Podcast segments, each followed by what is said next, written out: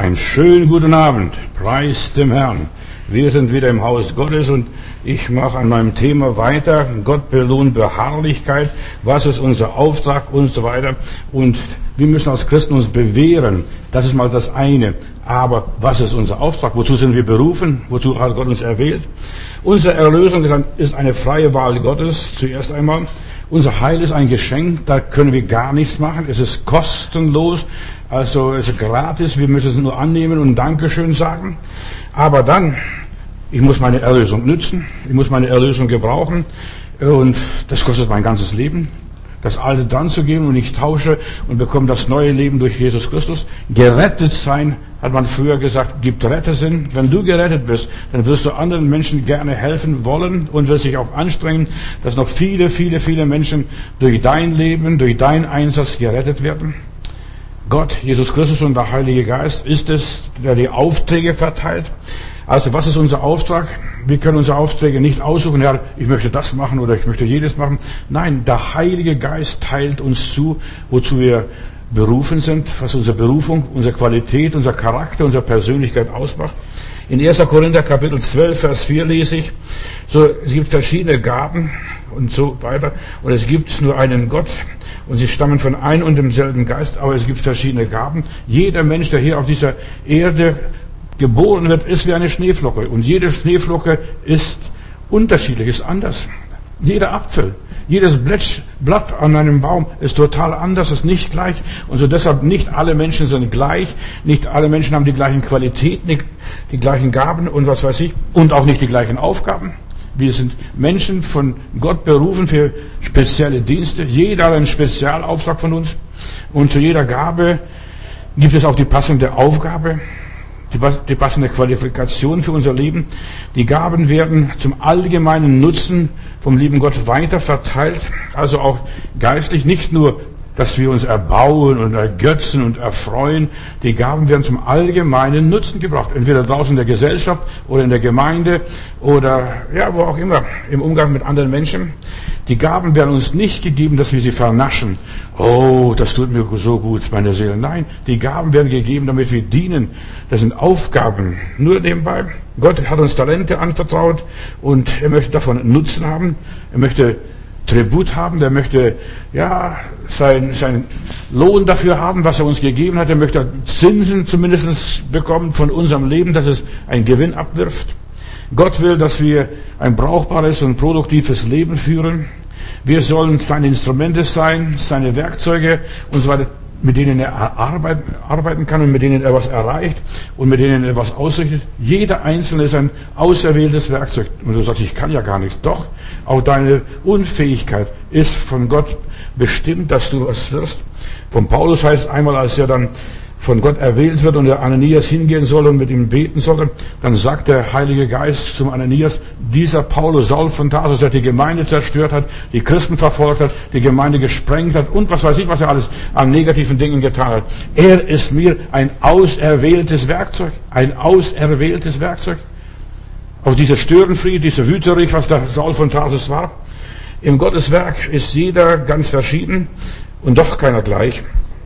In 1. Korinther 12 lese ich hier von Paulus, was er schreibt. Er sagt, es sind verschiedene Arten von geistlichen Gaben. Dem einen wird das gegeben, dem anderen wird jedes gegeben und dem anderen wird vielleicht gar nichts gegeben. Auch der hat eine Funktion, dem nichts gegeben ist, dass er vielleicht nur Zuhörer ist, nur ein Statist ist. Auch das gehört zum geistlichen Dienst. Und alles kommt aus ein und derselben Quelle durch, von dem Heiligen Geist. Ebenso gibt es auch verschiedene Arten von Diensten. Aber wir dienen ein und demselben Herrn. Wir arbeiten für denselben König. Äh, Gott arbeitet in unserem Leben auf unterschiedlicher Weise, aber es ist ein und derselbe Gott, der uns einsetzt an dem Platz, der andere an jenem Platz und jeder hat seine Arbeit zu tun und soll sein Tagwerk verrichten. Wir waren alle verloren. Wir waren alles Gottlose und Gott hat uns eingestellt und wir sind jetzt brauchbare Werkzeuge in der Hand Gottes. Aber was ist unser Auftrag? Was ist dein Auftrag? Was ist mein Auftrag? Lass uns darüber nachdenken.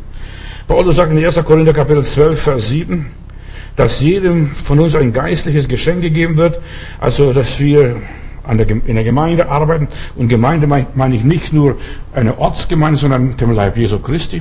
dass wir uns, dass wir uns Jesus hingeben, dass wir Jesus dienen mit den Gaben, die wir bekommen haben. Und Jesus, wo ist er eigentlich? Im Himmel?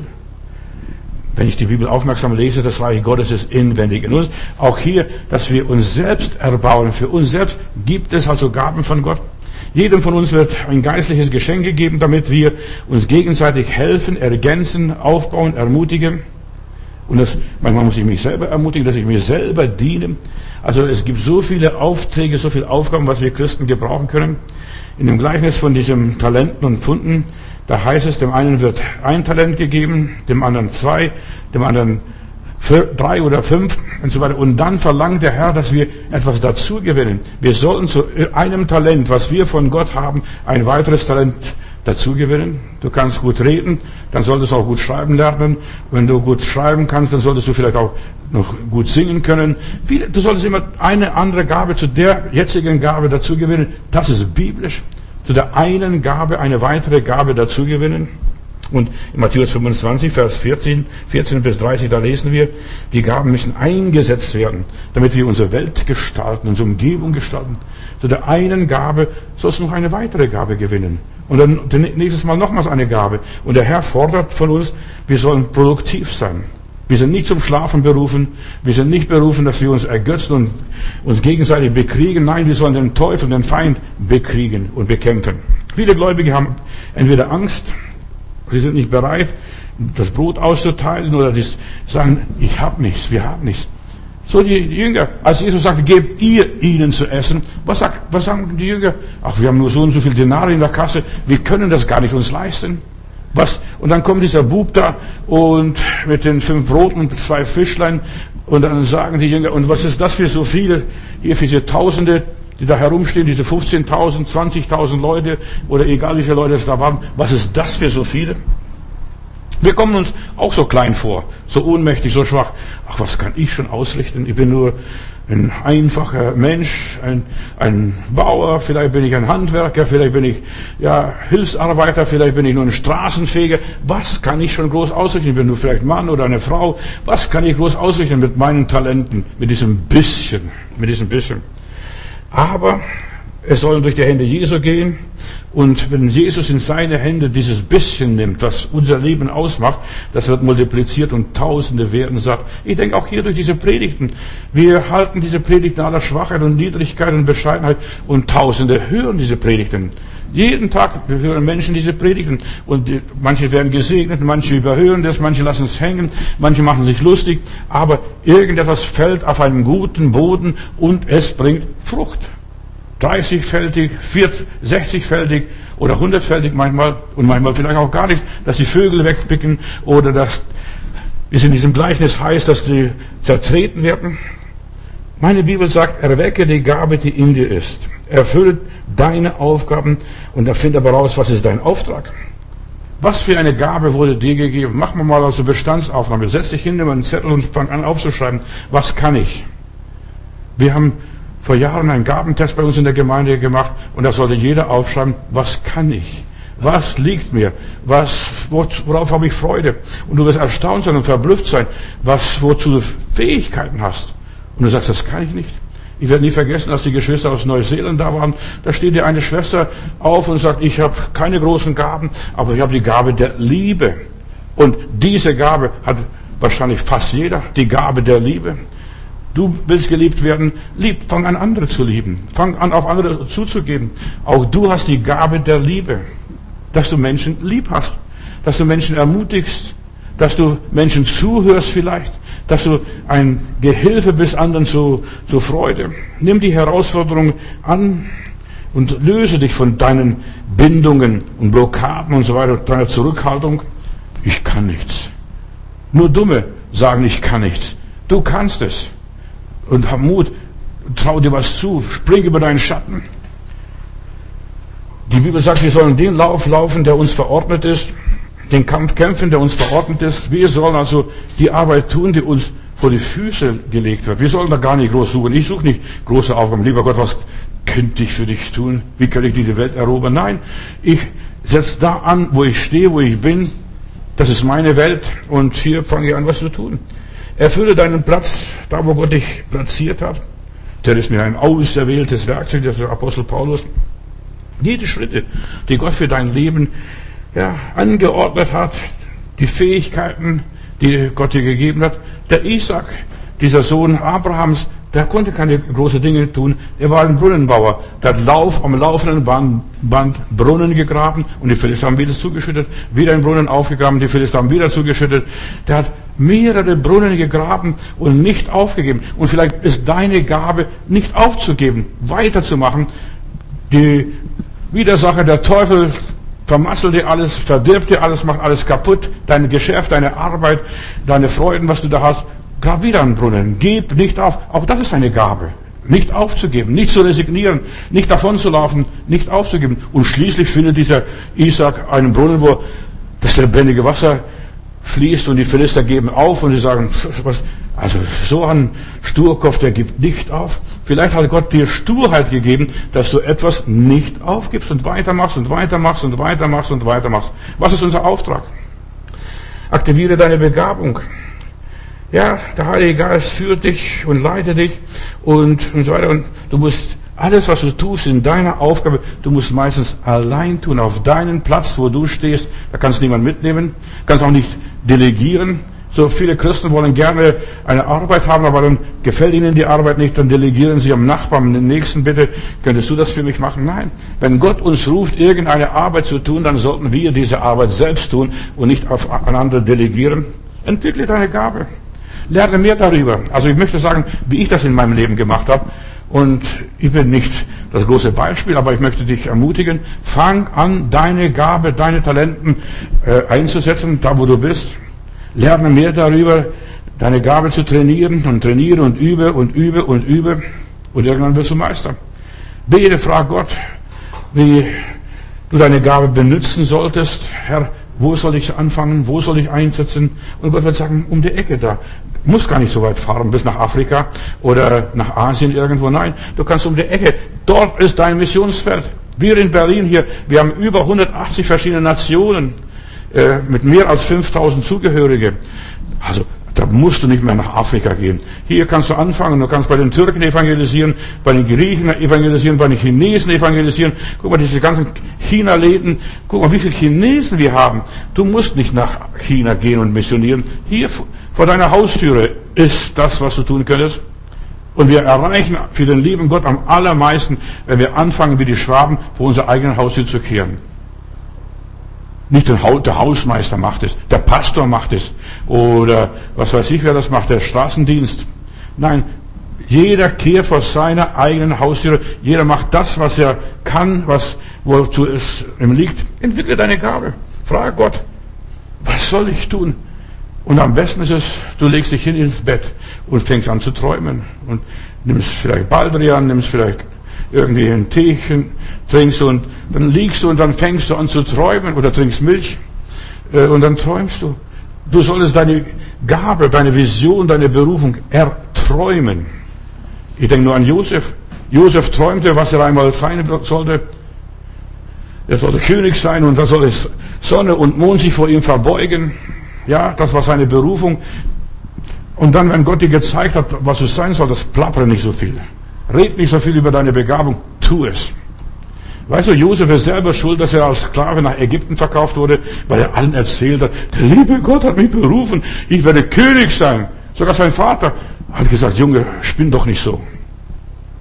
Ja, plaudere nicht so viel, rede nicht so viel, erkenne deine Aufgabe und entwickle deine Aufgabe und arbeite daran. Josef hat daran gearbeitet im Gefängnis, dann auf dem Hof von Potiphar, er hat daran gearbeitet, das auszuleben, was Gott für sein Leben vorgesehen hat. Oder nütze die Gelegenheiten. Interessiere dich für dies und jenes, was für dein Leben wichtig ist. Wie kann ich ein König werden? Und dann hat der Pharao, der war bei diesem Mundschenk, bei diesem Potiphar war er im Dienst und hat gehorcht, wie ist der Pharao, was macht man? Was macht man als Mundschenk? Wie dient man dem König? Was ist ein König? Und dergleichen. Die ganzen Diplomatie, das alles hat gelernt beim Potiphar. Gott hat schon den Mann richtig hingebracht, auch wenn die Umstände sehr schwierig waren. Wir leben von der Gnade Gottes, von der Führung Gottes. Und uns wird alles gegeben. Wenn Gott einen beruft, dann wird es einem zufliegen. In aller Liebe, es fliegt einem zu wie gebratene Händel, der muss er nur einfangen. Ja, wie diese Wachteln in Israel damals, als sie nach Fleisch gejammert haben. Wir sind Gottes Haushalter. Wir sollten anfangen, die Dinge zu gebrauchen und wir sollten den Heiligen Geist zu uns reden lassen. Was ist unser Auftrag? Also ich sage dir, was mein Auftrag ist. Ich bin nur ein Lautsprecher, ein Mikrofon. Ich posaune Gottes Wort hinaus und ich überlasse Gott die Resultate. Man muss nur seinen Auftrag tun und Gott die Ergebnisse, die Resultate überlassen. Man muss alles nur von oben empfangen. Das muss einem immer von oben gegeben werden, dass du wirklich auf Empfang geschaltet hast und ja, immer Standby bist und dass du weißt, Gott will zu mir reden und dann aufpassen, was er sagt, dass du nicht die Stunde Gottes verpasst. Und so viele Christen verpassen die Stunde Gottes. Gott redet und der Zug geht weiter. Gott wartet da nicht, wenn du nicht drauf springst. Du musst lernen, also wenn Gott einen ruft, sofort draufzuspringen, nicht lange überlegen, gib mir Zeit, dass ich das mache oder das mache. So wie es in der Bibel. Jesus hat die Menschen gerufen, aber da sagt er eigentlich, ich muss meinen Vater beerdigen, ich muss ein paar Ochsen angucken, ich muss meine Frau noch sehen, wie sie aussieht und so weiter. Ich muss dies und jenes machen. Diskutiere nicht so viel, wenn Gott dich ruft, sei spontan. Es ist so wichtig, die Aufträge, die Gott uns Menschen gibt, und das spreche ich aus Erfahrung, sind immer spontan. Was du heute nicht tust, der Zug fährt ab, ist zu spät, die Tür ist wieder zu, da musst du wieder 40 Jahre warten, bis, du, bis wieder eine Möglichkeit, eine Gelegenheit dafür gibt. So, wir sind Diener Gottes, wir erfüllen seinen Plan, und dann gibt es noch etwas bei diesen Dienern Gottes, wenn ja, die treuen Knechte nach Hause kommen, dann sagen sie immer wieder, ich bin ein unnützer Knecht, ich bin eine unnütze Magd. Wir, waren, wir sind nur Gehilfen zur Freude. Und Leute, manche möchten Superstars werden. Wir sind unnütze Kerle. Entschuldigung. Wir tun nur das, was uns aufgetragen wird. Und wir tun das manchmal gar nicht so gerne, aber wir tun es. Wir sind unnütze Knechte und über diesen Gedanken möchte ich ein bisschen, so ein bisschen näher und mehr darauf hinarbeiten. Was ist unser Auftrag? Unser Auftrag ist, unnütze Knechte zu sein. Gar nicht so. Einfach tun, was uns das Leben anbietet, was in unserem Leben passiert. Wir wissen eines, ohne Jesus können wir gar nichts tun. Und Lukas Kapitel 17, Vers 10, wir sind unnütze Sklaven, heißt es dort in diesem Text. Eine Anspielung auf Jesus. Unnütze Sklaven. Jesus war auch wertlos. Entschuldigung, wenn ich das sage. Er war, war ein nutzloser Diener Gottes, stirbt am Kreuz für nichts und gar nichts. Keiner jubelt ihm zu.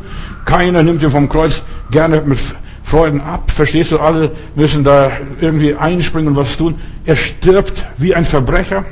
Unnützer Knecht. Das war Jesus Christus. Ein unnützer Sklave. Und selbst wenn du so, noch so eifrig bist, meine Thema ist, was ist unsere Aufgabe? Wenn du noch so treu deine Aufgabe erfüllst, mit voller Eifer, Sorgfalt und ja, mit voller Liebe erledigst diese Dinge. Du bist immer nach wie vor ein unnützer Knecht, eine unnütze Magd. Entschuldigung, dass ich das sage, aber das muss gesagt werden. Die meisten kapieren das nicht. Die meisten bilden sich ein, ach, ich mache was Besonderes. Du bist ein unnützer Knecht. Du machst nur die Drecksarbeit für den Herrgott. Mehr nicht. Nur die Drecksarbeit. Unnütze Knechte wir sind. Selbst wenn wir noch so untadeliche Arbeiter waren, wie im zweiten Timotheus Kapitel 2 Vers 15 beschrieben wird, ein zuverlässiger, ein hingegebener und so weiter, äh, Diener Gottes, wie dieser Timotheus war, treu. Nein, wir sind unnütze Knechte. Ich bin auch ein unnützer Knecht hier. Ich mache nur meine Arbeit in aller Liebe. Selbst wenn die schwierigsten, kompliziertesten Aufgaben erfüllt werden und so weiter. Unnützer Knecht war ich. Auch bei diesen ganzen Spezialaufgaben, wenn ich einen Menschen zu Jesus geführt habe oder mein Zeugnis gegeben habe, ich war ein unnützer Knecht. Entschuldigung. Sogar unser Leib verbrennen, wenn wir unser Leib verbrennen lassen und so weiter, unser ganzes Vermögen aufgeben und den Armen opfern, wir sind unnütze Knechte. Lies 1. Korinther 13. Wir sind immer unnütze Knechte. Bruder, mal tut es. Ich bin doch was Besonderes, ein auserwähltes Werkzeug Gottes, wie der Apostel Paulus. Ja, das bist du. Du bist auserwählt, um ein unnützer Knecht zu werden und zu sein oder unnützer Magd zu sein. Ja, selbst wenn du bis im, im kleinsten treu bist, wenn du sehr fleißig bist, wenn du Gott sogar aufs Wort gehorchst, wenn du immer gut gelaunt, freundlich und nett bist und so weiter, selbst wenn du alles erträgst, lies mal die Bibel. Selbst wenn du noch so tapfer bist, du bist immer ein unnützer Knecht, ein Taugenichts. Entschuldigung, wie bitte? Doch, ein unnützer Knecht. Und die Bibel sagt uns hier, denn wir sind unnütze Knechte. Selbst wenn wir unser Leben für unsere Freunde oder Feinde lassen, wenn wir uns aufopfern, wir sind unnütze Knechte. Dennoch immer wieder, immer wieder dieses Bild, unnütze Knechte. Jesus war ein unnützer Knecht. Ich frage mich, wozu ist Jesus in diese Welt gekommen? Für nichts und gar nichts? Ja, natürlich, um uns zu erlösen, reden da die Frommen.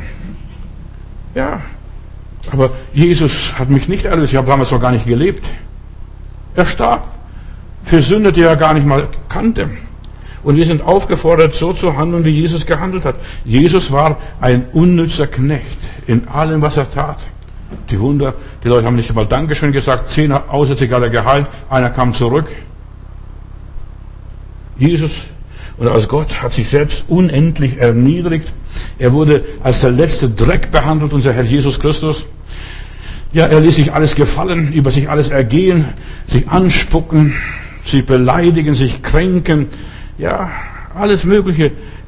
Man hat ihn kritisiert und ja, beleidigt. Ja, er hätte es nicht nötig gehabt. Aber er tat es aus Liebe zu Gott. Er war ein unnützer Knecht. Eigentlich Unkraut war er. Entschuldigung. Ich möchte ganz drastisch darstellen, was war Jesus wirklich? Was war sein Auftrag? Und Jesus sagt, so wie der Vater mich gesandt hat, so sende ich euch auch. Ihr seid auch nicht besser. Kein Deut besser. Er erniedrigt sich selbst, sogar wie ein Sklave wäschte da den Leuten die Füße. Was eigentlich ein Sklave machen muss. Nicht einmal der Hausdiener macht es, das machen Sklaven. Ja. Und er war, er hat sich erniedrigt bis zum Tod, zum Tod am Kreuz. In Philipper Kapitel 2, Vers 8, da heißt es, Jesus hat sich sogar für andere verwendet. Ich denke nur an den Schächer, der hängt am Kreuz, statt mit sich selbst zu beschäftigen. Oh, ich habe Schmerzen, es brennt, meine Wunden brennen, ich blute und so weiter. Der hat sich an sich selbst gar nicht gedacht, sondern denkt an den Schächer, heute wirst du noch mit mir im Paradiese sein. Dann am Kreuz, da denkt an seine Mutter Maria, die ordnet die Familienverhältnisse. Und Johannes, das ist deine Mutter. Und Mutti, das ist dein Sohn. Er vergab seinen Peinigern. Vater, vergib ihnen, denn sie wissen nicht, was sie tun. Das war Jesus. Obwohl sie ihn als Dreck behandelt haben, hat er den Menschen vergeben, gar nicht nachgetragen. Er bekam keine glänzenden Lobsprüche. Halleluja, das ist der Herr. Nix. Ja, die haben den Kopf geschüttelt, die Leute. Seine Ämter wurden verlässert. Bist du ein Prophet, ein Weissage? Bist du König? Und so weiter. Jesus von Nazareth, König der Juden stand nachher am Kreuz, er wurde, sogar seine Ämter wurden verlästert. Anderen hat er geholfen und sich selber kann ihm nicht helfen. Das war Jesus. Unnützer Knecht. Denk an die Sache. Oder dann kamen Leute vorbei und die haben gesagt, wenn du der allmächtige Gott bist, der Sohn Gottes bist, steig doch vom Kreuz runter. Er hätte es im Spiel machen können. Ein Sprung und schon wäre er frei gewesen. Aber es kann nicht passiert. Wenn du der Sohn Gottes bist, beweise deine Göttlichkeit. Er war ein unnützer Knecht. Jesus freute sich über das Jenseits, was nachher kommt, nach der Auferstehung, aber für in dieser Welt war er ein unnützer Knecht. Auch unser Leben, denk doch dein Leben, verstehst du, alles, was du aufgebaut hast, ist alles sinnlos, zwecklos, das zerfällt eines Tages, das vergeht eines Tages, sogar dein Körper, dass du jetzt so pflegst und so versorgst und, und so fütterst und was weiß ich, was du mit deinem Körper alles machst, das wird eines Tages zu Staub und Asche. Unnützer Knecht, für was ist das alles? Was wird es sein, was du bereitet hast? sagt, fragt Jesus einen Geschäftsmann. Jesus hat sich über das Jenseits gefreut und so weiter. Hier in dieser Welt hat er nicht viel gehabt. Guck mal Psalm 86, Vers 7, was da drin steht und so weiter. Er freute sich über die Wohnung, die er eines Tages bei Gott haben wird.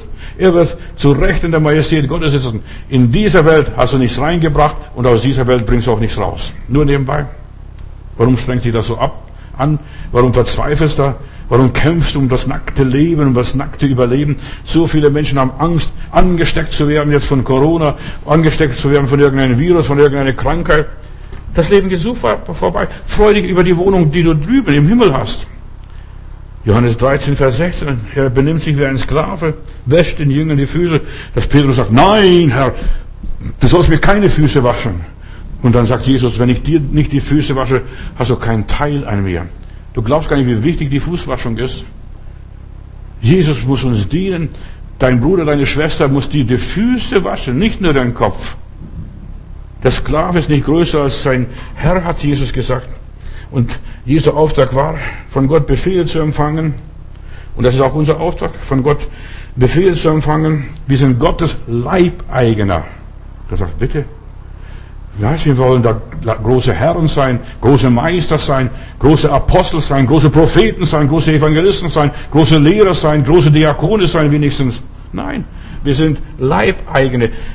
Als ich mich bekehrt habe, eines meiner Gebete war, Jesus, nimm mein Leben hin. Ich gehöre dir mit Haut und Haaren. Nimm mein Leben hin. Nimm mein Leben hin. Und in dem Moment, wo ich mein Leben ihm übergeben habe, habe ich alles ihm anvertraut. Jetzt kann er mit mir machen, was er will. Der kann mich abschlachten. Ja, der kann mich ins Gefängnis stecken. Der kann mit mir alles unternehmen. Ich bin sein Fronarbeiter. Ich bin ein Untertan Gottes seit meiner Lebensübergabe. Die meisten Leute haben nicht kapiert, was Lebensübergabe ist. Die denken, Jesus nimm meine Sünden, nimm meine Krankheiten. Aber das ist das Allerwenigste. Meine Sünden und meine Krankheiten, damit komme ich gut zurecht. Aber nimm mein Leben hin. Und Jesus konnte auch nichts von sich selber tun. Er sagt, ich tue nur das, was ich bei meinem Vater im Himmel sehe. Was mein Vater getan hat. Nur das tue ich. Du siehst, wie Jesus abhängig war vom Vater, obwohl er selbst Gott war. Gott in Person. Er war ganz Gott und er war ganz Mensch. Er konnte nichts von sich selbst machen. Ja, da waren wir ein Dummerchen hier auf dieser Erde. Entschuldigung. Tag und Stunde weiß kein Mensch, wann, wann der Herr seine Macht vorbehalten hat, wann das letzte Gericht stattfindet. Nicht einmal der Sohn, nur allein der Vater im Himmel war. Verstehst? Er hat sich so entäußert. Er sagt, ich weiß gar nichts, was Gott sich seine Macht vorbehalten hat. Ja, was er bei seinem Vater sah, was der Vater ihm befahl, das hat er getan. Er tat, was ihm der Vater zeigte was er von seinem Vater gelernt hatte. Und hat eine ganze Menge gelernt. Er hat von seinem Vater gelernt, wie er Israel 40 Jahre in der Wüste mit Manna versorgte. Und jetzt macht er auch wenigstens, dass er für einen Tag die Leute mit Brot versorgt und mit Fisch versorgt. Ja, für einen Tag. Er heilte die Kranke, weil Gott im Alten Testament der große Arzt war.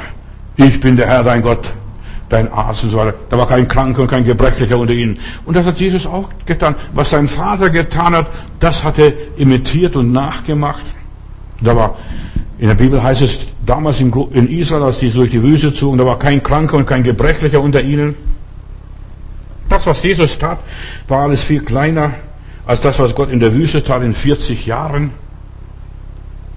Hat sich mit Gott gar nicht so groß verglichen, aber er hat gezeigt, ich tue das, was mein Vater mir zeigt, dass ich tue, dass ich tun kann und soll. Und Jesus sagt seinen Jüngern, und wenn ihr mir vertraut, ihr werdet sogar noch Größeres tun, als was ich tue, denn ich muss zu meinem Vater wieder zurück.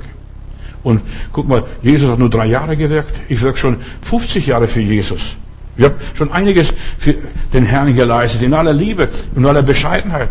Ich bin auch ein unnützer Knecht nur. Ich habe nur das getan, was ich tun sollte in meinem Leben wozu Gott mich berufen hat. Jesus hat nur wiederholt die Wunderwerke seines himmlischen Vaters. Lies mal Psalm 105, Vers 5. Mehr nicht. Er hat nur wiederholt die Werke seines Vaters. Und das ist auch bei dir, bei mir, bei uns alles. Wir sollen nur das tun, was Gott uns beruft zu tun, was er zulässt, dass wir tun sollen, was er uns in die Hände legt, die Mittel und die Gaben, die Fähigkeiten, dass wir diese einsetzen zu seiner Ehre. Unser Auftrag, was ist das? Unser Auftrag ist, Jesus zu verkörpern. Es ist nicht die Welt auf den Kopf zu stellen, Jesus zu verkörpern zuerst einmal. Manche denken, wir müssen äh, Weltrevolution ausrufen, Reich Gottes hier auf Erden bauen, die katholische Kirche oder was weiß ich. Calvin wollte in Genf das neue Jerusalem aufbauen. Deshalb ist Genf auch so eine Freimaurerstadt. Verstehst du, sie wollen das Reich Gottes hier auf Erden aufbauen. Alles, was von Genf kommt, das war so ganz klar, das ist alles Freimaurerei. Nur nebenbei. Dort sitzen die ganzen Freimaurer. Reich Gottes bauen. So viele Menschen möchten so ein Imperium aufbauen. Das war nicht Jesu Wille. Jesus, sein Auftrag war, den Vater zu repräsentieren. Und unser Auftrag ist, das weiterzugeben, was uns der Heilige Geist gegeben hat. Er wird mich, er wird von meinem nehmen und euch geben und mich verklären. Das ist alles. Das ist unser Auftrag. Das weiterzugeben, was Gott an uns getan hat.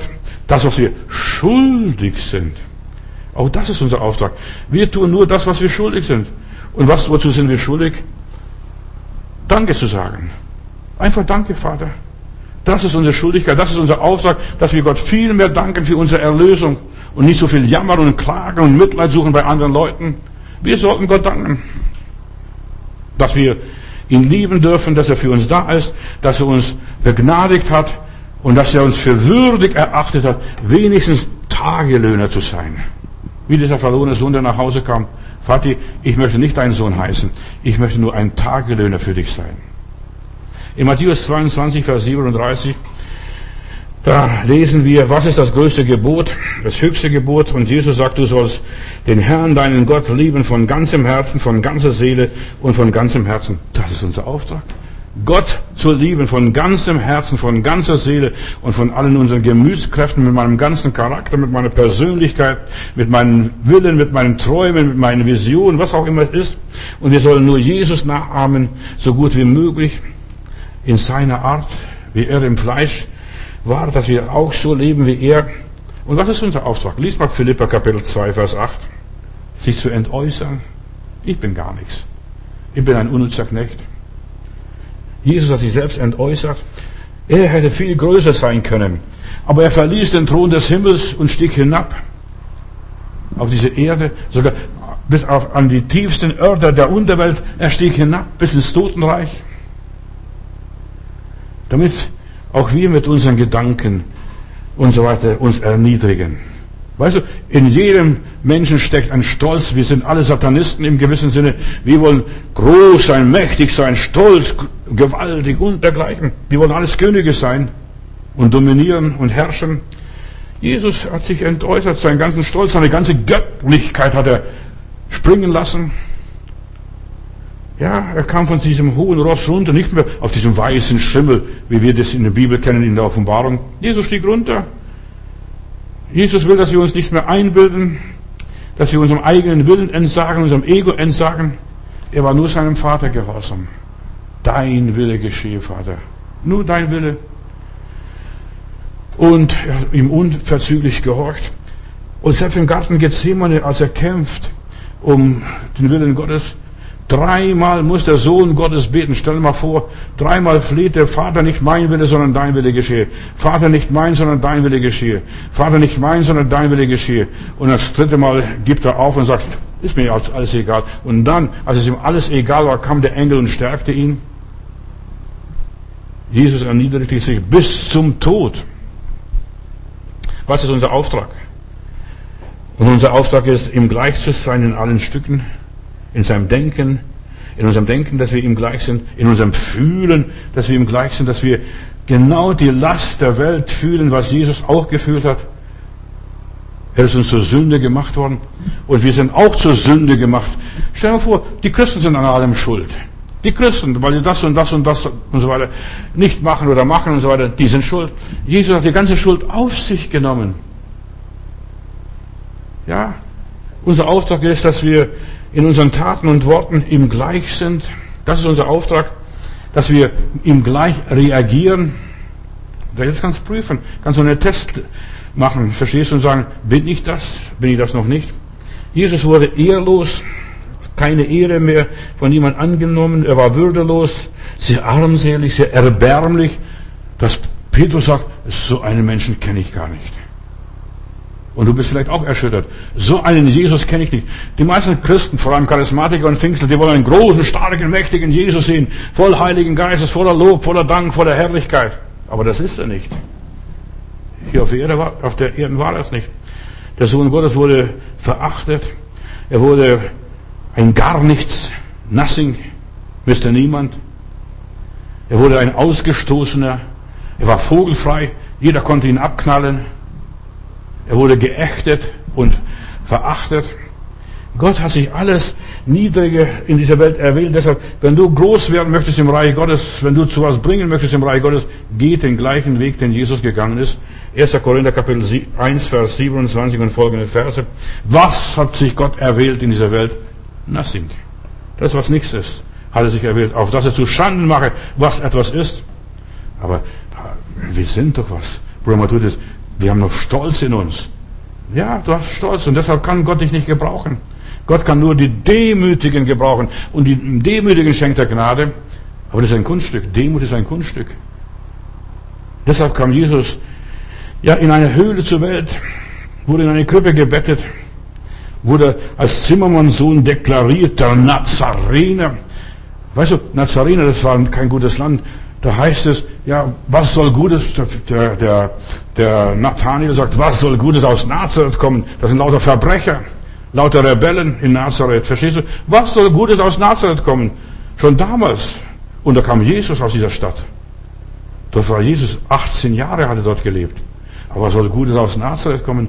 Jesus lebte in schlechter Gesellschaft unter schlechten Menschen. Das war sein Auftrag, einfach zu zimmern, ihnen Häusle bauen oder Möbel Tisch, äh, Schreinern oder was auch anderes was sein mag. Was kann Gutes aus Nazareth kommen? So hat sich Jesus entäußert. Was ist unser Auftrag? Ich weiß, viele Christen sind ganz weit weg vom Reich Gottes. Die bilden sich was ein. Große Versammlungen, große Chöre, große Musik, viel Tamtam. -Tam. Ja, Gott ist, Jesus ist da, wo zwei oder drei zusammenkommen in seinem Namen. Deshalb kleidete sich Jesus mit einer einfachen Tunika mit einem einfachen Mantel. In aller Liebe. Er war ganz einfach, ging zu Fuß. Er hat kein Flugzeug genommen, nicht einmal einen Esel, geschweige denn ein Fahrrad. Das war Jesus. Kannte Mühsal und Plage, das war Jesus. Er sollte von den Juden mehrmals gesteinigt werden. Das erste Mal in Johannes Kapitel 10, Vers 31. Er ist ihnen entwischt. Denn Jesus wusste, ich will nicht gesteinigt werden von den Juden. Ich will gekreuzigt werden. Und das war sein Wille. Das Kreuz und nicht die Steinigung. Er hätte auch erstochen werden können. Aber das wäre nicht der Wille Gottes gewesen für sein Leben. Er solle sterben, ganz bewusst sterben am Kreuz von Golgatha. Er wurde beleidigt, verhaftet, gekreuzigt. Eine Lanze hat seine, seine Seite durchbohrt, sein Herz durchbohrt, wurde in ein Grab gelegt, das ihm nicht einmal gehörte. Aber Gott hat ihn auferweckt. Und das ist ausschlaggebend, dass Gott ein Werk an ihn getan hat. Was ist unser Auftrag? Dass Gott an uns ein Werk tut. Wenn wir diesen Weg der Demut gehen, den Weg der Erniedrigung gehen, den Weg der Bescheidenheit gehen, dass wir von Gott erhöht werden. Was nützt es, wenn ich mich selbst erhöhe, mich selbst was einbilde und einrede, ach, was für ein Kerl bin ich? Verstehst? Aber was nützt es das? Das bringt mir nichts. Gott muss mich erhöhen. Gott muss mir Autorität geben. Mein Sohn, du warst, oder mein Knecht, du warst über so wenig treu, du hast das bisschen, mit dem bisschen hantiert, gewirtschaftet und getan, was du konntest, du warst ein unnützer Knecht, aber du kriegst jetzt zehn Städte. Die unnützen Knechte werden belohnt.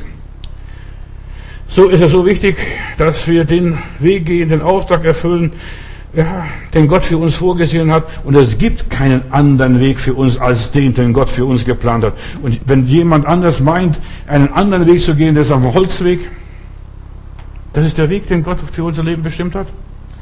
Wie heißt es in einem Spruch? Denn durch Trübsal hier geht der Weg zu dir. Durch Trübsal hier geht der Weg zu dir.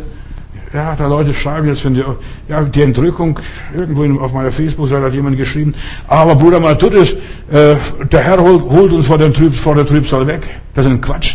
Der Herr Jesus holt uns nicht vor der Trübsal weg. Wir müssen in die Trübsal hinein. Auch Israel, als es in Ägypten war, sie mussten die Hälfte der Schwierigkeiten durchmachen. Und erst als die Zeit kommt, wo kein Mensch mehr selig wird, dann wird der Herr uns wegschnappen. Der Heilige Geist. Aber durch viel Trübsal müssen wir hier durch. Wir müssen die Sklaven sein. Das war Jesus Sendung auch, ein Sklave. Und das ist auch unsere Sendung. So wie der Vater mich gesandt hat, sagt der Herr, so sende ich auch euch. Und das war, was Jesus erlebte. Das ist auch, was du erlebst, wenn du wirklich ein Kind Gottes bist, aber die meisten sind es nicht. Tut mir leid, dass ich das sagen muss. Die meisten rennen nur Jesus nach und, und wollen Jesus nachfolgen. Und dann, wenn es schwierig wird, dann springen sie ab. Schau doch, von diesen Jüngern, zuerst mal 5000 sind Jesus nachgefolgt, die er gespeist hat, dann waren es mal 70, am Schluss sind es nur noch 12 und dann ja, gehen sie, geht der eine weg, der andere geht weg und dann fragt Jesus sogar die zwölf Jünger, wollt ihr auch weggehen? Weißt du, Leute folgen Jesus nach, solange es gut geht, solange die Kasse stimmt, solange es Brot gibt und Fisch gibt und was weiß ich was noch gibt. Solange Zeichen und Wunder geschehen, da möchten die Leute dem Herrn nachfolgen. Aber im Leben gibt es Phasen, wo plötzlich die Wunder aufhören ja, wir lesen in der ersten Zeit der Apostelgeschichte, da geschahen Zeichen und Wunder und dann geschahen keine Zeichen und Wunder. Dann kam das Gefängnis, dann kam Verfolgung, dann kam, ach, alles Mögliche kam. Wo sind die großen Taten Gottes? Wir denken oft, wo sind die großen Taten Gottes? Da kommt nichts. Und gar nichts. Du musst hier durch die Hölle durch. Und das ist unsere Sendung, unser Auftrag, dass wir das verarbeiten, verdauen. Und was ist mit Jesus passiert? Matthäus Kapitel 27, Vers 28. Sie zogen ihn aus, legten ihn, ja, sie haben Jesus nackt ausgezogen. Stellen wir sowas vor. Sie zogen ihm die Kleider vom Leibe und Jesus wurde nackt gekreuzigt. Manche, was, Katholiken und so weiter, die stellen Jesus damit zum Lendenschutz. Jesus hing splitternackt am Kreuz. So wurden die, im alten Rom die Leute gekreuzigt. Nicht so wunderbar mit Unterhosen und Badehose oder Schlüpper oder sonst was. Nackt sind sie gekreuzigt worden. Stell dir mal vor, das ist Schande und Schmach. Und du willst besser sein als Jesus? Du wünschst, dass es dir besser geht? Nein. Wir sind erlöst durch die Gnade. Die zogen ihn, ihn aus, legten ihn einen purpurroten Mantel an, aus Plastik wahrscheinlich, oder so einen Sack. Dann flochten sie ihm einen Kranz aus Dornen und setzten ihm auf den Kopf und noch draufgehauen, dass es richtig sitzt, diese Dornenkrone. Stell dir mal vor, was der Heiland alles erduldet hat, was einem passiert hat, wenn du einen Sendungsauftrag Gottes hast. Da kriegst du noch einen einfachen Deckel. Und dann guckst doch, was mit dir los ist. Und sie nahmen ihm seine ganze Göttlichkeit und die ganze menschliche Würde. Sie demütigten ihn. Und er ließ sich alles gefallen. Er rebellierte nicht. Er stand ganz still, Hände gefaltet. Die waren sowieso gefesselt. Ja, da sitzt er da. Und der Petrus sagt also, ich verstehe die Welt nicht mehr. Der hat immer Zeichen und Wunder getan. Da muss er nur pusten und die wären alle umgefallen als er verhaftet wurde, als er, ja, die Kriegsknechte der Römer und der, der hohen Priester kamen, dann sagt er, ich bin's. Dann sind sie wie tot umgefallen. Da musste nur sagen, ich bin's. Und schon wären die Zeilen sich in Luft aufgelöst. Aber Jesus tat es nicht. Er ließ sich das alles gefallen. Seine ganze Göttlichkeit ließ er sich berauben. So kenne ich den Menschen nicht. So entmenschlicht. So entmenschlicht. Der König des Universums, bekommt noch oben drauf schon eine goldene Krone, eine Dornenkrone. Steht nirgendwo in der Bibel, dass er das tragen sollte. In der Bibel steht nirgendwo durch einen Propheten verheißen oder versprochen oder erwähnt, dass er eine Dornenkrone trug. Er ließ sich das gefallen, damit die Menschen, die aus dem Paradies vertrieben worden sind, wo Dornen und Disteln wachsen, dass sie auch erlöst werden. Es, aber da ist gar keine Anspielung darauf, die Dornen und Disteln, dass sie auf sein Haupt sind. Das ist kein Glanz mehr von der ganzen himmlischen Herrlichkeit. Ja, so viele Christen stellen sich Gott so fantastisch vor, so einen, ja, Spinnergott, Entschuldigung, die bilden sich ein, das ist Herrlichkeit, es ist wunderbar, oh, es ist so ein Segen, dem Herrn nachzufolgen. Nein, es ist ein Kampf, ein Stress, eine harte Arbeit. Das ist unser Auftrag, ihr Lieben. Auch wir kassieren nichts anderes als nur Dornen und Disteln. Und mehr kann es auch für uns Menschen nicht geben als Kinder Gottes. Uns, uns wird nicht besser gehen. Wir werden auch nicht besser geadelt als nur durch Dornenkrone. Für das Fleisch, für den natürlichen Menschen ist das unbequem, unsympathisch. Aber das sind die Wege Gottes, das ist seine Gangart, seine Handlungsweise und sehr schwer zu verstehen. Wir möchten alles erlöst werden, aber das ist ein Teil der Erlösung. Erlöst von sich selbst, erlöst von unserem Fleisch, erlöst von unseren Gefühlen, dass wir über unsere Gefühle stehen. Ach, das ist mir vollkommen wurscht. Wir gehen weiter. Jesus als Mensch war ein Diener, ein Sklave. Philippa Kapitel 2, Vers 6 lese ich hier, er war Gott gleich, aber er hat sich entäußert und sich wie ein Sklave hingegeben. Das war Jesus. Glaube nicht, dass dir und mir, dass wir was Besseres sind und dass es uns besser geht, dass wir besser behandelt werden als Jesus. Dich schmeißen wir auch hin.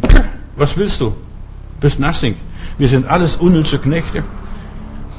Man hat Jesus keinen roten Teppich ausgerollt. In 1. Korinther Kapitel 9, Vers 22 lese ich. Jesus, der Herr, der Retter aller Menschen, ist allen alles geworden. Das ist Jesus und wir müssen lernen als Christen, und das ist unser Auftrag, allen alles zu werden, den Türken ein Türke, den Römer ein Römer, den Griechen ein Grieche, den Juden ein Jude, den Sozialisten ein Sozialist und den Kommunisten ein Kommunist. Ja, wir müssen lernen, allen alles zu werden. Das ist Jesus geworden, indem er sich verkleinert hat, immer kleiner und ja, Und im Kleinen erwies er seine Göttlichkeit. Das ist großartig. Er erwies seine Göttlichkeit. Um eine, ja, beim Ehebruch ertappte Frau, da schreibt er auf dem Boden und mit dem Finger bückt sich und was weiß ich, weil er kein Papier hat, was aufzuschreiben und er schreibt. Und die Pharisäer gucken, was er da auf dem Boden schreibt. Jesus konnte also lesen und schreiben, weil er göttlich war, weil er ja auch ein Schriftgelehrter war. Er kannte die Schrift. Er bückte sich und schrieb mit dem Finger auf die Erde. Jesus hat eigentlich, eigentlich, du sollst nicht die Ehe brechen, steht in der Bibel, ein Gebot Gottes. Aber er hat diese Frau begnadigt. Er hat sie nicht verteufelt und verdammt. Jesus war für nichts zu schade. Und das ist unser Auftrag, dass wir für nichts zu schade sind, auch für die Drecksarbeit nicht, auch für Sünder. Jesus nimmt die Sünder an. Halleluja.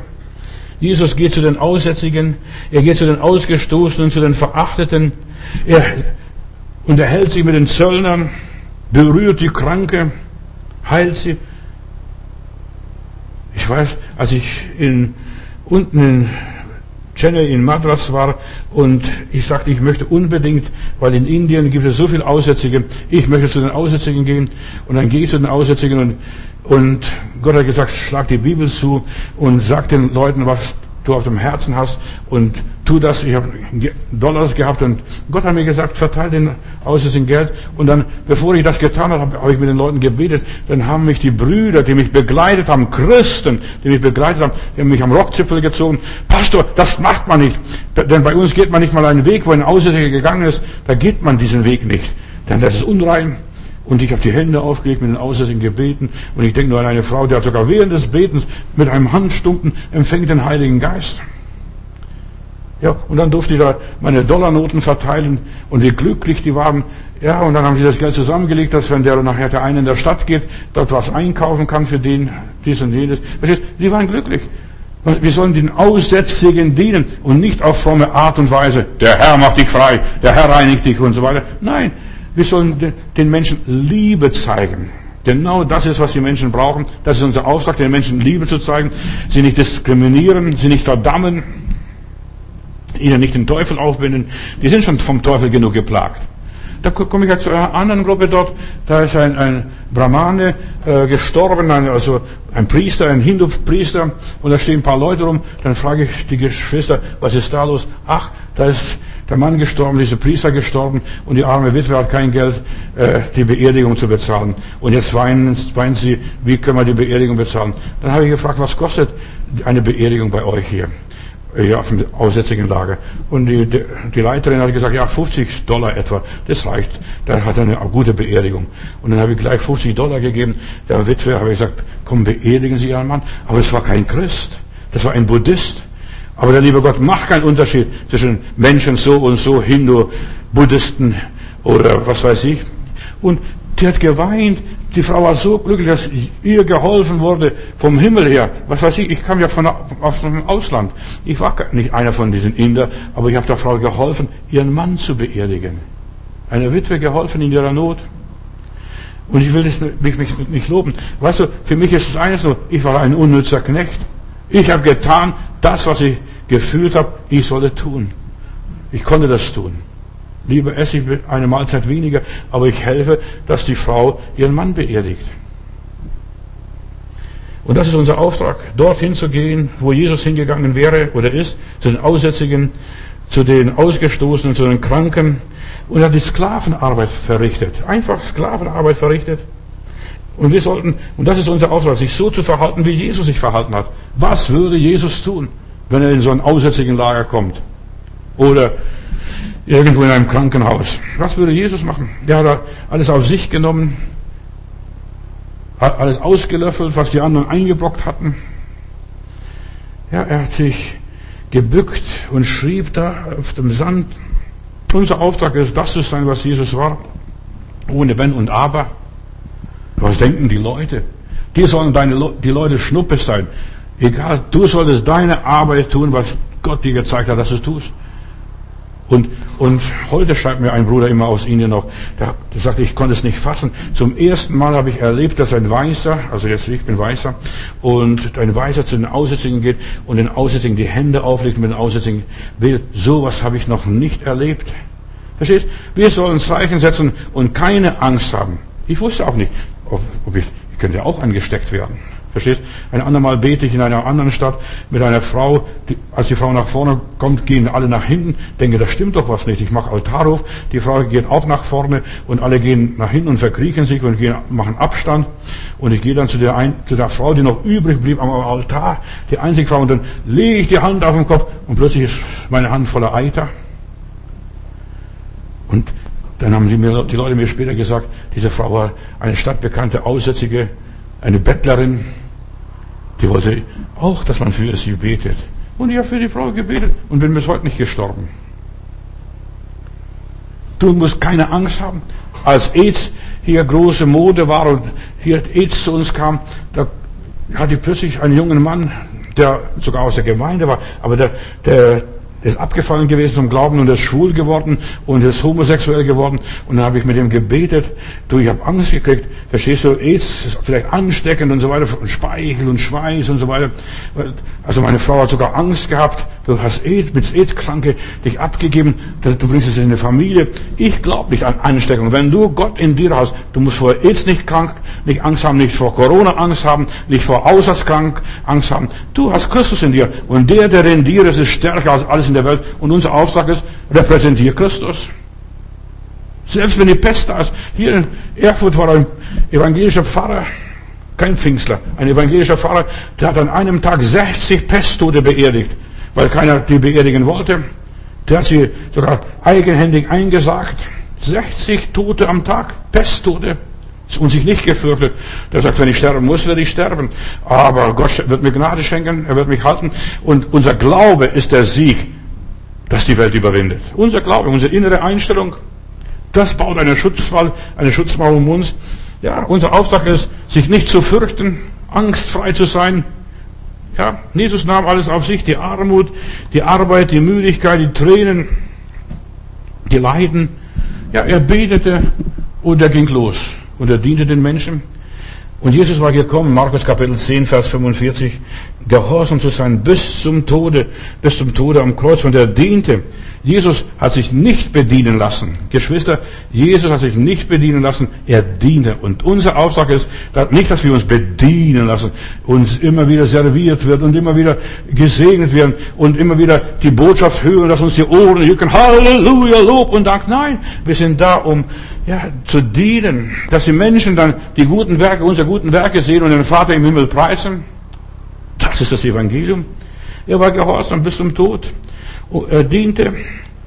Ja, viele möchten nur nehmen, nur gesegnet werden. Aber Jesus kam, um zu geben. Das war sein Auftrag. Und auch wir, wir haben nichts, aber wir machen andere Leute reich. Zum Beispiel, wir versorgen jetzt in Indien, dass sie, solange Corona herrscht, dass sie etwa 100 Leute, 100 Familien etwas zu essen haben. Wir tun das. Obwohl wir selber nicht viel haben. Aber du siehst, Gott segnet, wenn wir das wenige, das bisschen, was wir haben, weitergeben. Und es bewirkt viel. Wir, ja, Jesus kam und hat uns belehrt, uns ja, gezeigt, wie man hilft, wie man das Brot bricht. Das Brot muss gebrochen werden. Und da kriegen viele, da bleibt für viele übrig, Teile und Herrsche. Das ist ein Gesetz des Lebens. Teile und Herrsche. Jesus opferte sich auf. Und das ist unser Lebensmodell, dass er sich aufopferte. Er ist zu Vater aufgestiegen, hat gezeigt, Abstieg ist zuerst mal dran und dann kannst du erst aufsteigen. Unser göttlicher Auftrag, unsere Mission ist ganz einfach, gar nicht so kompliziert. Es ist kein Spaziergang, kein Flanieren, ja, dass man ein bisschen Füße vertritt. Nein, unser Dienst ist zu arbeiten, so gut wie wir können, dass wir das tun, was wir können. Was kannst du? Überleg einmal. Das ist dein Auftrag. Was kannst du? Denk drüber nach. Jedes wahre Kind Gottes hat eine Sendung. So wie der Vater mich gesandt hat, so sende ich euch, sagt uns der Herr, Jesus. Und Gott beruft sich seine Leute selbst. Jesus sucht seine Leute aus Judas, komm mit, verstehst du? Und selbst wenn er von Judas enttäuscht wird, und Judas hat sehr viel zu der Erlösung, unserer Erlösung beigetragen, hätte er ihn nicht verraten, hätte nicht ans Messer geliefert, wäre wär Jesus nicht als Erlöser für uns ans Kreuz gegangen. Aber das hat Judas getan. Und den beruft Jesus, nachdem er eine ganze Nacht durchgebetet hat. Den Matthäus am Zoll, den Levi. Und dann sendet er Lukas Kapitel 6, Vers 12. Er beruft sich seine Leute selbst und dann sendet er. Und deshalb für unser Auftrag. Was ist unser Auftrag? Ich kann meinen Auftrag nicht selber raussuchen. So gern ich es möchte.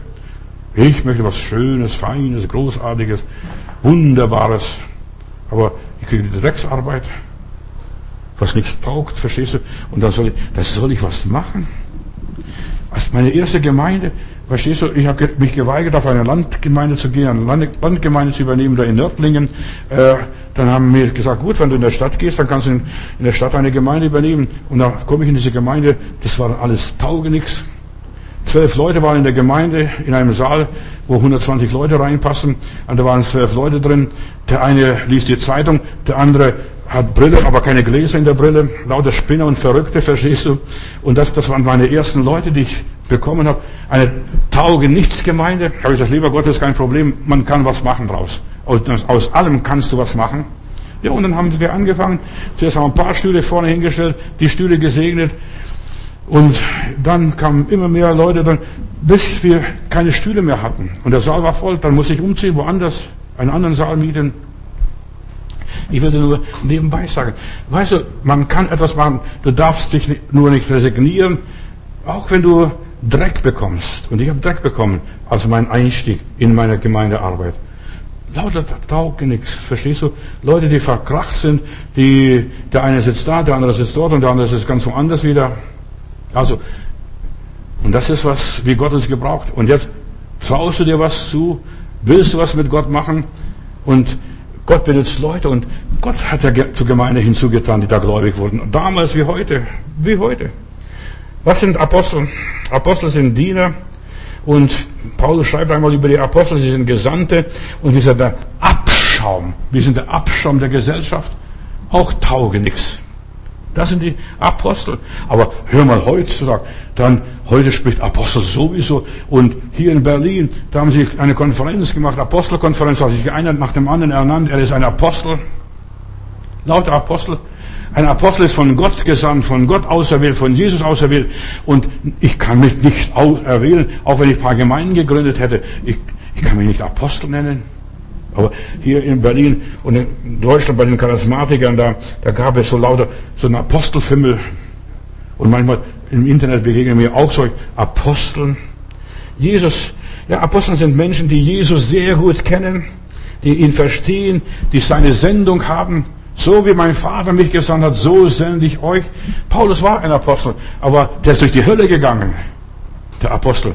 Ins Gefängnis war er, dass er sogar predigt da irgendwo angebunden an einem Soldaten, so als Freigänger. Die Apostelgeschichte ist ein Bericht von der Sendung der Apostel. Gott sendet, wir können nur gehen. Und er wählte sich zwölf Apostel, heißt es. Er hätte sich mehr erwählen können. Aber zwölf ganz besonders, die ihm nachgefolgt sind. Und denen ging es genauso wie ihm. Und fast alle Apostel Fast alle Apostel sind Märtyrertod gestorben, so wie Jesus. Der eine wurde, ja, Petrus wurde mit dem Kopf nach unten gekreuzigt, der andere wurde auseinandergerissen. Der Johannes, der war der gefährlichste, der sollte aus dem Becher Gift trinken und der ist nicht gestorben. Da haben sie Verfolger Angst gekriegt, die haben sie in Pech getaucht und dann auf der Insel Patmos ausgesetzt. Aber dort bekamen wir noch die große Offenbarung äh, von Herrn Jesus. Apostel. Keiner der Apostel starb eines natürlichen Todes, das ist bewiesen. Apostel ist nicht nur ein Titel, was, wo man sich selbst aussucht und jemand sagt, du bist Apostel oder Apostolen. Apostel sind Gesandte. Gesandte, und das ist kein Prestigetitel, Doktor, Professor oder sonst was, Pastor. Ja, der Apostel wird, ist eigentlich ein unnützer Knecht. Wenn einer sich Apostel nennt, er äh, weiß, der ist ein unnützer Knecht und es gibt ganz wenig Menschen, die wirklich das so sind. In Wirklichkeit ein Apostel, ein Apostel, der einfach nichts hat, nichts ist, der irgendwo in der Märtyrerkirche, ja, im Gefängnis, so wie Bruder Fedotov, der war 28 Jahre im Gefängnis in der Untergrundkirche als Bischof, verstehst du, und oh, der hat eine Energie entwickelt. Was glaubst du, was er alles auf dem Gulag erlebt hat in der Sowjetunion? Jesus muss uns zu Aposteln machen. Und alles andere ist eine religiöse Seuche. Das ganze Apostelfieber, was hier bei uns in Europa, in der westlichen Welt ist, die Leute sind angesteckt von der Wichtigtuerei. Die müssen runterkommen. Die müssen runterkommen. Jesus sucht sich selbst die Leute, die er senden kann. Und die gehen und die machen kein Aufheben. Die machen kein Theater. Und die brauchen keinen Titel. Der Heilige Geist bestimmt, wer Apostel, Evangelist und Lehrer ist. Steht ja in der Bibel. es ist derselbe Geist, der alles einsetzt. Und Gott bestätigt sie dann. Bei Gott gelten ganz andere Bedingungen und Regeln. Wer etwas sein will, der ist nichts. Und wer nichts ist, der kann was werden. Halleluja. Jesus war der erste Gesandte Gottes, der erste Apostel, hat sich selbst erniedrigt, er war ein Knecht, ein Knecht Gottes heißt es von ihm. Von Paulus heißt es auch immer wieder, weißt du, ein Sklave Jesu Christi, ein Knecht Jesu Christi, aber eigentlich heißt es ein Sklave Jesu Christi, er macht nur das, was Gott will. Und in der Bibel heißt es, und es wird ihm schwer sein, dagegen auszuschlagen. Wie oft habe ich gebeten, lieber Gott, nimm diesen Fall aus dem Fleisch, hat er gesagt. Und Gott hat nichts getan. Er hat nur gesagt, lass dir an meiner Gnade genügen, denn meine Kraft ist in den Schwachen mächtig. Wahre Kinder Gottes haben eine göttliche Sendung, nur nebenbei. Die machen kein großes Aufheben, kein Spektakel, kein Schauspiel, für die ist kein großes Ereignis ist. Ich bin von Gott gesandt. Das ist ganz normal. Sie gehen, sie tun, sie sagen und erfüllen den Auftrag des Vaters im Himmel. Sie erfüllen ihre Aufgaben. Sie erledigen ihren Einsatz und dann gehen sie wieder nach Hause. Und ich, das habe ich getan. Und Paulus sagt, wehe mir, wehe mir. Ich war nicht ungehorsam der himmlischen Erscheinung und meiner himmlischen Berufung. Ich habe getan, was mir aufgetragen war. Wer wirklich berufen ist und von Gott gerufen ist, der kann nicht mehr einfach zurück. Der muss weitermachen. Für einen normalen Sterblichen ist Gott zu dienen Wahnsinn. Entschuldigung, dass ich das sage. Es ist Wahnsinn, Gott zu dienen mit normalem Fleisch, mit Vernunft, ohne der Salbung des Heiligen Geistes. Da kommen Widerstände, die sind unüberwindbar. Da kriegst du Angriffe. Satan schlägt den Paulus mit Fäusten, hier noch nebenbei. Du machst die ganze Hölle durch. Das ist unser Auftrag. Alle stellen sich gegen dich. Keiner will mit dir was zu tun haben. Alle verleugnen dich, die gehen dir aus dem Weg. Das war Paulus. Die Kritiker reißen überall im Maul auf, die Spötter lachen dich aus, ja, und machen dich nieder. Das ist, wenn du anfängst, Gott zu dienen. Nicht nur sagen, ach, jetzt kommt Bruder sowieso und Referent sowieso und Pastor sowieso. Du brauchst sehr viel Gnade, um Gott zu dienen. Das ist unser Auftrag. Sonst bist du gleich tot, wenn du ohne der Gnade Gottes Dienst, kriegst gleich Herzinfarkt, brichst zusammen, kriegst Nervenzusammenbruch. Das verkraftest du gar nicht. Du wirst krank. Den Widerstand und so weiter. Alles, was, was der Teufel alles macht. Zusatz, wer dich fertig macht und so weiter.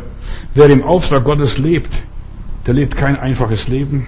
Das ist kein Bummeln, kein Spazieren, kein Flanieren. Mach dir nichts vor. Wir haben hier nicht mit Fleisch und Blut zu kämpfen, steht in meiner Bibel, sondern mit Mächten, Fürsten und Gewalten aus der unsichtbaren Welt, mit Riesen aus der Hölle, mit Giganten, mit Anaks Kinder, mit Langhalsige, auf Deutsch übersetzt, die den Kopf ganz hoch halten. Wenn du ihnen, ja, dieser Riesenrasse begegnest, dann kommst du dir vor wie eine Heuschrecke. Ja, ein Hüpferling, ein Krebs, ein Krabbler, da kommt mir ganz klein vor. Aber was bin ich? Der hat studiert, der Diplom ist, der was weiß ich, was er alles hat. Du bist nur ein Hümpferling. Ohne Gottes Hilfe, ohne Gottes Beistand wirst du die Mission, die Sendung Jesu nicht erfüllen. Ich sende euch wie Schafe mitten unter die Wölfe. Lasst euch nicht fressen. Das ist die Geschichte. Glaubt nicht an die dummen Prediger, den Wohlstandsevangelisten. Die verblöden die Menschen nur. Der Auftrag der Gemeinde Jesu, der Auftrag, unser Sendungsauftrag ist, wir Jesus, geht hin, geht zu den Löwen, geh in die Löwengrube, geh in den Feuerofen, mach das. Und Jesus sagt, ich werde meine Gemeinde bauen. Nun, die Gemeinde ist ein Werk Gottes, total anders, als was du unter Gemeinde vorstellst. Das Reich Gottes. Wir sollen das Reich Gottes bauen.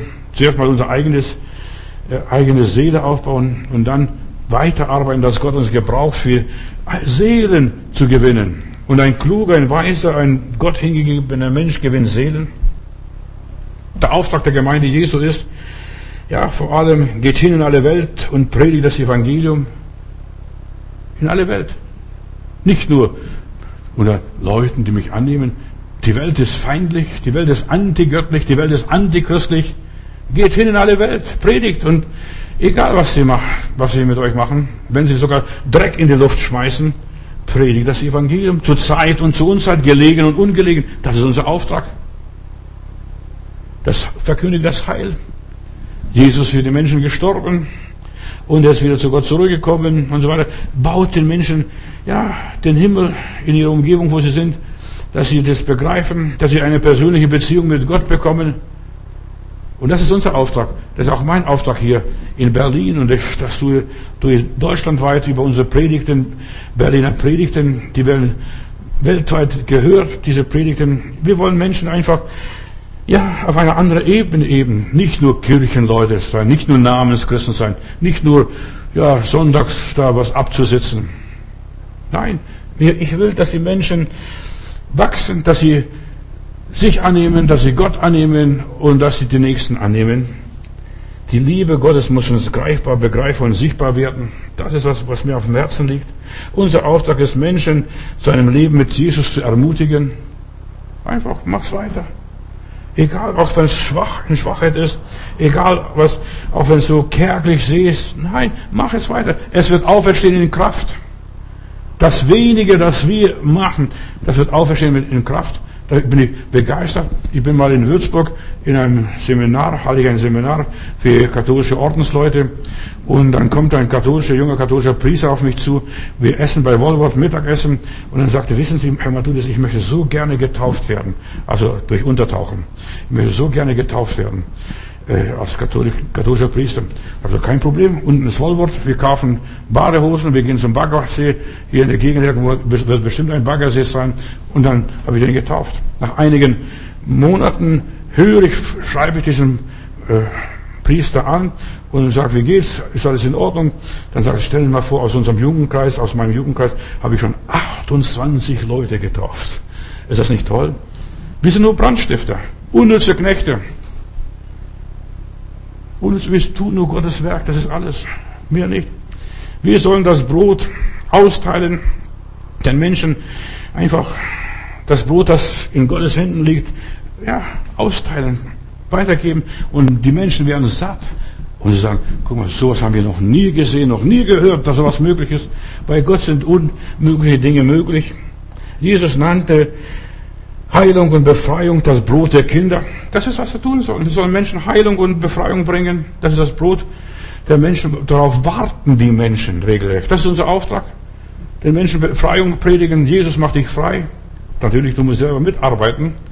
Und Jesus heilt.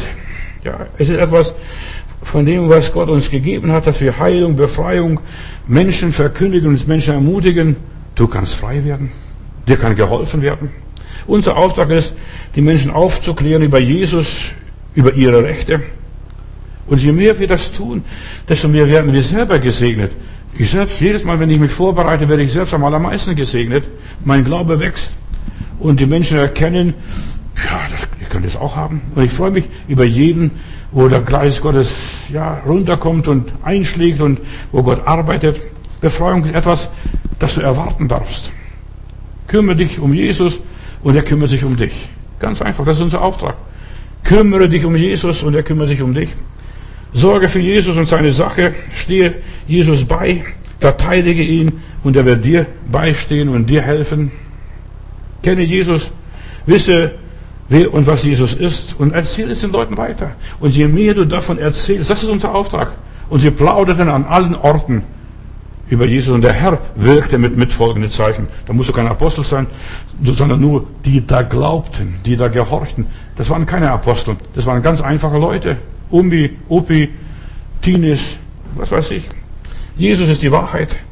Und Er ist eine wahre Realität, er ist das göttliche System. Bekenne Jesus. Und da passieren Wunder. Unser Auftrag ist, den Menschen, die Menschen in eine Beziehung zu Gott zu bringen. Und das ist das größte Glück, wenn du merkst, ja, durch meine Kuppelei ist jemand zu Jesus gekommen, verstehst du, hat eine Verbindung mit Jesus aufgenommen, er geht mit Jesus und der hat Gesundheit erlangt, der hat Frieden erlangt, der hat Freude erlangt, also ist sogar Missionar in Nepal. Verstehst du, das freut mich dann, wenn Menschen dann hinausgehen, da wo ich selbst mal hingehen wollte, wo dann die Arbeit machen, die Familien werden gesund, bei manchen Leuten stimmt auch nachher die Kasse wieder. Wir sind eine Predigtkirche, denn der Glaube kommt aus der Predigt. Und deshalb fang an zu verkündigen. Predigt muss nicht, nicht das sein, dass, dass einer vorne steht und plappert. Nein, Predigt ist auch, wenn du erzählst und plauderst von dem, was Gott in deinem Leben gewirkt hat. Einfach erzählen. So viele Leute schreiben immer was anderes schreiben, aber du solltest selbst was schreiben, was, selbst was tun, selbst was unternehmen. Wir verkündigen die Beziehung zu Gott. Und da werden unsere Finanzen okay, wird unser Körper okay, wird unsere Seele in Ordnung. Wenn Friede mit Gott meine Seele erfüllt, mir ist wohl, mir ist wohl in dem Herrn. Das ist so einfach. Sage die Versöhnung, predige die Versöhnung, lebe die Versöhnung, baue an der Versöhnung, arbeite daran. Das ist das Wichtigste. Unser Auftrag ist, Versöhnung zu predigen. Vater zum Sohn und Mutter zur Tochter, dass da Versöhnungen entstehen, dass die Spannungen aus der Welt geräumt werden, die ganzen Auseinandersetzungen, was zwischen Christen ist, diese Haarspalterei und Rechthaberei, dass es aufhört. Wer hat Recht? Gar keiner. Und außerdem, wenn du Recht hättest, das bringt dir gar nichts. Wir sind nur unnütze Knechte. Wir sagen die Wahrheit. Ein Christ setzt sich ein für soziale Nöte. Unsere Aufgabe ist, ja, nicht die weltlichen Strukturen zu verändern, sondern da, wo wir sind, gerecht zu sein, Gott wohlgefällig zu sein, Gottes Willen zu tun. Das ist unser Auftrag, ganz einfach. Gott will nicht die Regierungen austauschen, sondern Gott will dein Herz und dein Gehirn austauschen. Neues Herz geben und neuen Geist dir schenken. Damit, und das ist Erlösung. Und die Erlösung fängt im privaten Bereich an, nicht irgendwo draußen auf dem Missionsfeld. Und fang an, vor deiner eigenen Haustür zu kehren. Christen sind in dieser Welt, aber sind herausgenommen aus dieser Welt, damit sie Gottes Reich bauen. Aus sich selbst raus. Von sich selbst, ja, sich entfalten und sich entwickeln. Und wir sollen anfangen, die Schwachen zu tragen, die Unrecht erleiden und Unrecht erdulden müssen. Ein Christ muss nicht um Anerkennung in dieser Welt kämpfen und warten, bis die Welt mich anerkennt. Kennt dich Gott? Das ist das Wichtigste. Unser Auftrag ist, alles zu lehren, was Jesus befohlen hat, was er aufgetragen hat. Macht die Menschen zu meinen Jünger, macht sie zu meinen Nachfolger. Jüngerschaft, das ist meine Botschaft, dass ich immer wieder jetzt die letzten Jahre und Jahrzehnte predige. Sei ein Jünger Jesu Christi. Du musst nicht mich kopieren, kopiere Jesus. Unser Auftrag ist, Gläubige in einem Glaubenskampf zu motivieren. Kämpfe den guten Kampf des Glaubens. Halte durch.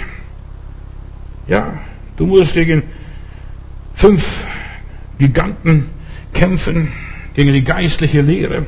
Das ist, wo ich motiviere, werde voll des Heiligen Geistes. Löse dich von deinem Egoismus, von deinem Stolz, von deiner Unversöhnlichkeit. Und dann wirst du frei von allen möglichen seelischen Krankheiten und Defekten. Gott will uns, ja, er will durch uns die Welt verändern. In unserem Kiez, vor unserer Haustüre. Wenn deine, wenn vor deiner Haustüre sauber gemacht worden ist und gekehrt worden ist, dann wird die ganze Stadt so schnell sauber. sauber. Wenn jeder Gläubige vor seiner Haustür kehrt, das, was er kann, was ihm dran liegt, das Reich Gottes ist inwendig in euch, steht in der Bibel. Im Alten Testament und im Neuen Testament sind große Unterschiede und die dürfen nicht verkannt werden. Im Neuen Testament lesen wir nicht viel über die Armen, aber über die geistlich Armen. Die geistlich Armen werden das Himmelreich besitzen. Im Alten Testament, da gibt es die natürlichen Armen, äh, ja, die in Ägypten ausgebeutet wurden und so weiter. In einem Lied singen wir, haben wir früher gesungen, weiß ich nicht, ob wir das Lied hier haben. Jesus heißt uns leuchten mit hellem Schein, wie ein kleines Lämpchen, brennend klar und rein. Christen sollen leuchten in der dunklen Welt. Und dann im Chorus heißt es, jedes an dem Plätzchen, wohin Gott es stellt. Und dann heißt es weiter, Jesus heißt uns leuchten, zuerst für ihn. Sicher weiß und merkt er, ob wir für ihn glühen, ob wir helle leuchten in der dunklen Welt. Jedes an dem Plätzchen, wohin Gott es stellt. Jesus heißt uns leuchten, auch um uns her, in der Nacht und Sünde, in des Leidens Meer. Selig, wenn ein Lämpchen seinen Kreis erhält, leuchtend an den Plätzchen, wohin Gott ihn stellt. Lieber Heiland, ich danke dir, dass du in uns ein Licht angezündet hast, ein Feuer angezündet hast. Und du willst, dass wir als gute Haushalter deinen Auftrag erfüllen. Vater im Himmel, dein Wille geschehe, dein Reich komme in unsere Umgebung, da wo wir sind. Wir möchten heute und dazu ja deine Werkzeuge sein. Benütze uns, lieber Heiland, und wir möchten zu deiner Ehre benutzt werden, auch heute. Herr, lass, dass die Predigt nicht vergeblich wäre, sondern dass sie Frucht bringe. Auch ich bin nur ein unnützer Knecht, der deine Sache weiter verbreitet hat. Segne dieses verbreitete Wort jetzt. Danke, Herr. Amen.